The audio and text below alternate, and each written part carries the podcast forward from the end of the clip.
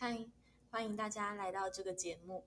都不好意思说节目的名称了，对，因为这个节目实在是停摆了很久。那其实停摆的这段时间，我有时候也会想到，就是哎，是不是应该就是可能对这个节目负责？对，因为毕竟自己都开了这个账号。对，那我想找到一个比较轻松愉快的方式，可以一直持续下去。对，那就想说，哎，那不如来分享自己每天都会看的书。对，那。好，我们就进入正题吧。今天想要跟大家分享的书籍名称是《拯救手机脑：每天五分钟，终结数位焦虑，找回快乐与专注力》。这是由就近出版社出版。好，那会被这本书吸引，当然是因为对我现在每天几乎也是机不离身。其实。有时候，荧幕跳出那个“诶，每天使用多少小时”的讯息，自己都会被吓一跳。哇！我有时候既然平均一天可以使用三到四小时，对，这其实还蛮惊人的。书中呢，指到就是说，在新冠疫情的这些年头啊，其实人们的焦虑好像越来越严重。但是为什么呢？其实呢，他觉得诶，有几个原因可能是主要的。比如说睡眠、运动，还有跟他人的连接，是保护个人免于精神失调的三个重要要素。这也是研究报告中明确指出，这些活动一旦减少，身体状况就会变差。对，那可能现在在这个数位的时代，对我们的睡眠变得不好，对，因为我们可能到睡眠的前一刻都还在划手机。对，那划手机的时间多了，运动的时间可能就会相对被剥夺。对，那还有跟他人的连接，但是其实关于这一点的话，我觉得有时候手机反而能够创造我们跟他人的连接，就是比如说没有办法见面的时候啊，我们可以互相赖啊或视讯的。书中分享到，透过研究可以看见，如同设定的很马虎的个人电脑很容易被害一样，我们的脑部同样也可能被害。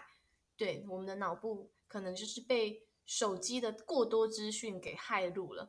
那作者有自己分享到，他说自己明明从以前就很喜欢看书，现在却变得越来越不容易专注。一读到只要聚精会神的篇章，便把书丢在一旁。对，其实我自己也有意识到自己有这样的状况，就是其实以前就是还蛮喜欢纸本阅读的。那随着就是网络的阅读越来越多，那不时的诱惑资讯可能就会让我分心，所以我现在。还是会告诉自己，就是说，诶，可以到图书馆借书，就是让自己还是习惯纸本阅读。这当然是因为，其实从事其他活动的时间，就是会被你使用手机的时间给占据嘛，对不对？那就是我觉得手机是一个很神奇的东西，即便你用它来阅读，它还是充满了其他的诱惑力。苹果公司的创办人贾巴贾博士曾经说过：“嗯，在我家我会限制孩子使用数位产品的时间。”对，你看，即便是贾博士，就是苹果的创办人，他也不会无限制的给自己的孩子使用手机。我曾经看过一个很奇妙的画面，就那时候，嗯，我是打工在发传单，然后就是有一个。老婆婆吧，她就推了一个婴儿车。那她的她的身份应该是保姆。那突然婴儿车的里面的婴儿就开始大哭大闹。结果这个时候，那位保姆她就拿出了平板，然后她就放在那个婴儿车的前面。结果孩子瞬间就不哭了。对，那那么小的孩子，即便还不会说话，就是他们的注意力就是都会被数位手机的平板那些东西吸引。就是更何况是我们大人。那即便我是一个很倡导，就是让孩子自由发展、快乐成长的成人，但是其实我觉得有时候限制孩子他们诶不能做什么，其实是在他们众多的选择中替他们先做好筛选。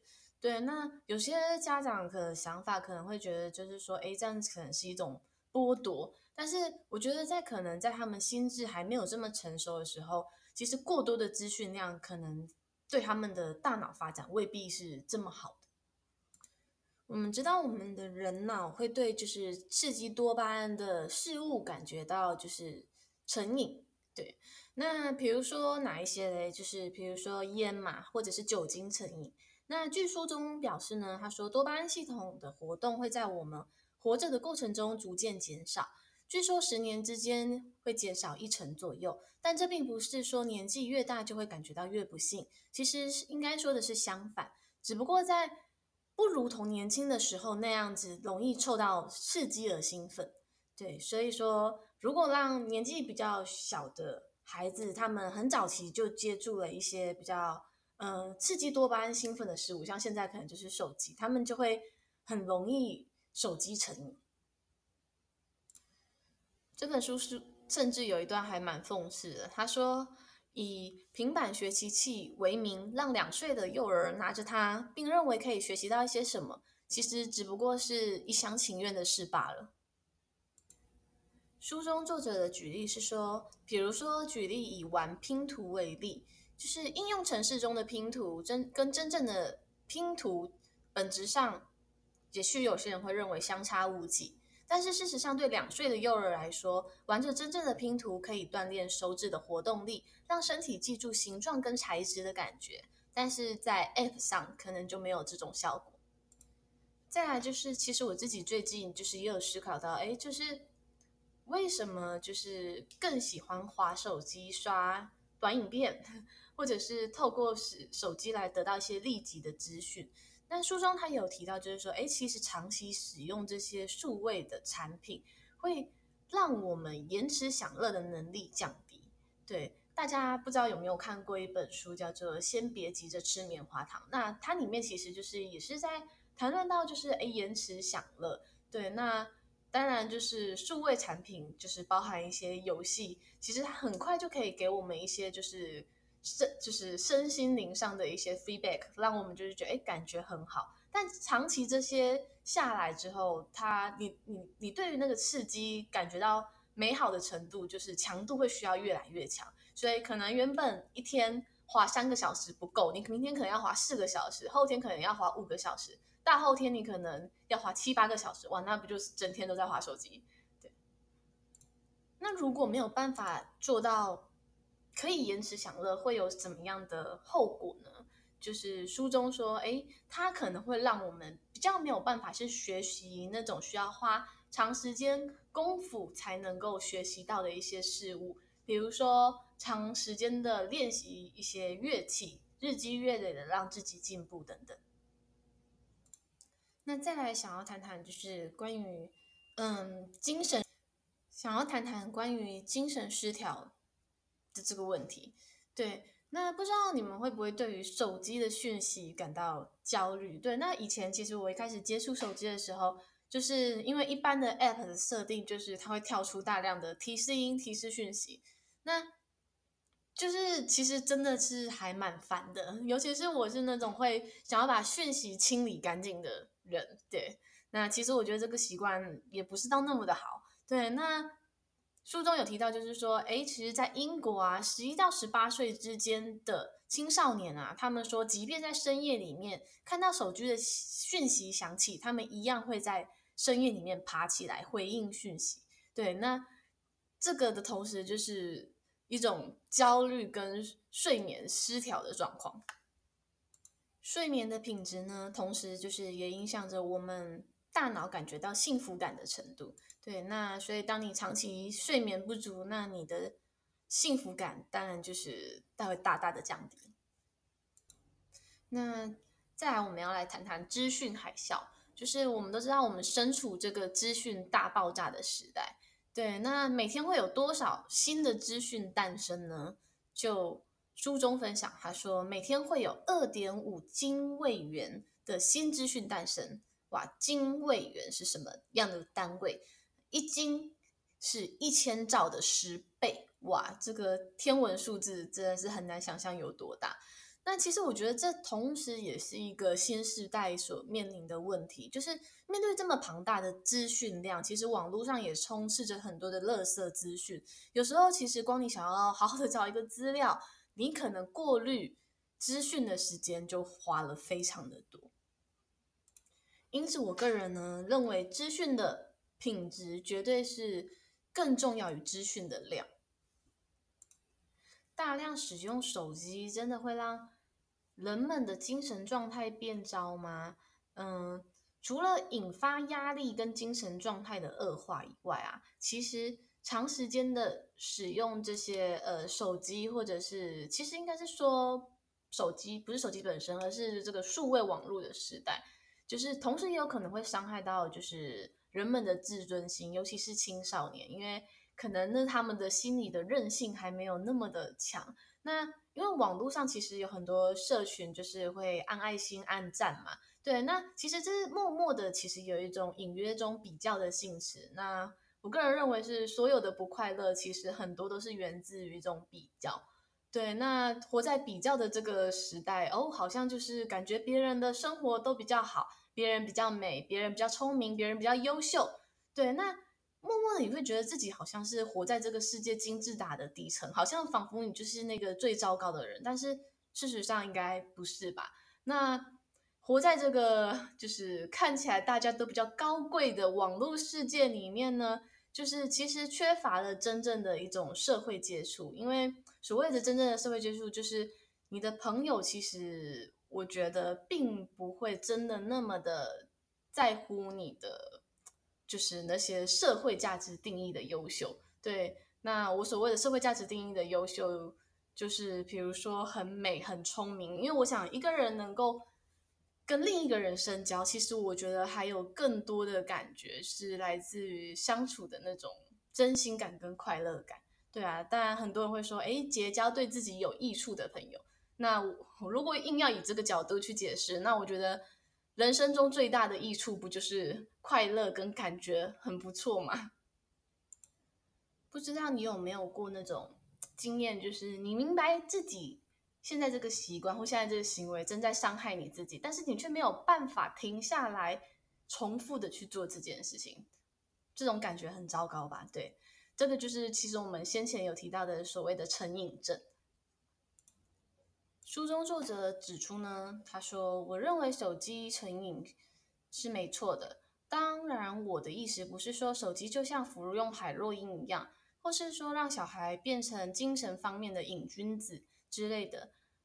某位美国医师就是如此投稿到报纸上的。其实用那么夸张的方式，反而会有人感觉到，诶，轻忽手机依赖症的风险。对，因为过于夸张了嘛。”它虽然不到海洛因的那种程度，但可能会造成某种程度的依赖性。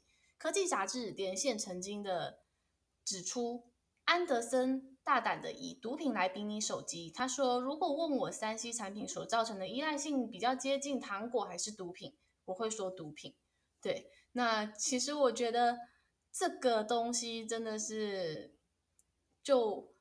很取决于个人啊，对，那像前面有说嘛，越小年纪的小朋友，他们其实是越容易成瘾的。那对年纪比较小的小朋友，那他们可能就是我觉得比较毒吧，对，毒性比较强。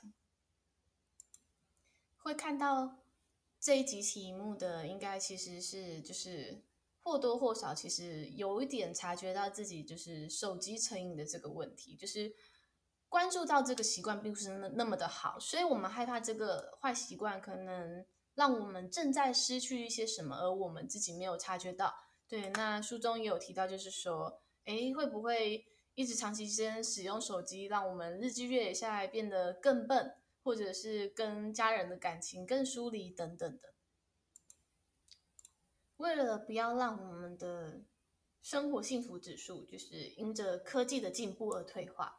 所以，其实我们必须让自己有限制的使用科技产品。我所说的其实是手机跟数位网络。对，那作者指出呢，诶，因为网络而变笨或感到忧郁的这种标题越来越容易在报纸上看见。事实上，问题比这个更复杂。当然，数位化是人类经验中最大的社会变迁，而我们如今所见的不。不过是才刚开始，相信这样的推测是正确的吧。往后的数十年，社会应该会变成我们连做梦都想到想不到的样子，会更加有效率，同时也可以与两百年前发生的社会变迁做一番比较。是的，工业革命转型为工业社会后，我们的粮食生产技术越来越进步了，饿死的人变少了。生活在工业革命前的十八世纪，法国农民即使将可所呃，即使将可用的所得一半都花在食物上，一天所摄取的热量也不到一千八百大卡。如今我们每天所摄取的卡路量则超过了两千大卡。也就是说，十八世纪的农民即使将一半的收入都花在购买他们的粮食上呢，也是吃不饱。然而，在下面三百年后，全球大多数的饥荒都已经解决了，数百万的人因为社会发展的缘故而得救。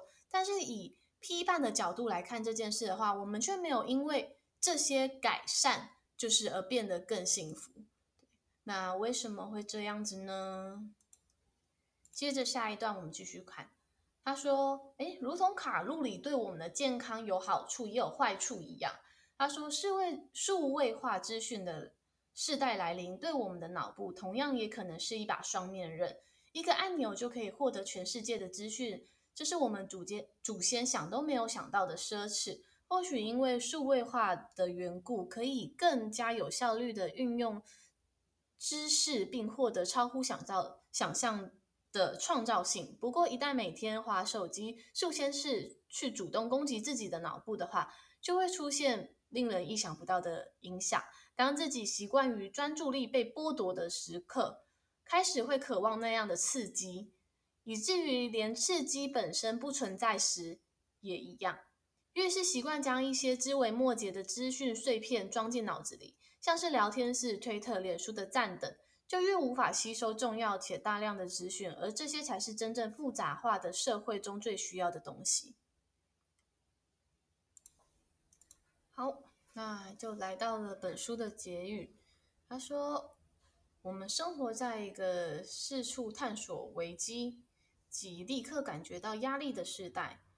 不擅长处理多项工作的人脑，习惯即使我们生活在一个数位化的世界中，其实只要多留心这件事，我们应该也能活得更健康，身心更健全。”我们知道，活动身体也就是运动，可以提升我们的专注力，增加抗压性，强化记忆力，是因为研究结果显著而如此，而不是因为祖先们比我们更常活动身体。过度使用手机会精神涣散、睡不好、感觉到有压力，这也是因为研究结果显示出来才会知道的。那么最后就是希望大家都可以就是在手机的使用上找到与自己内心的内在平衡，啊，好好睡觉，好好运动，得到充沛的活力，然后专注力也变得更加集中。那以上就是本集的节目喽，我们下次见喽，拜拜。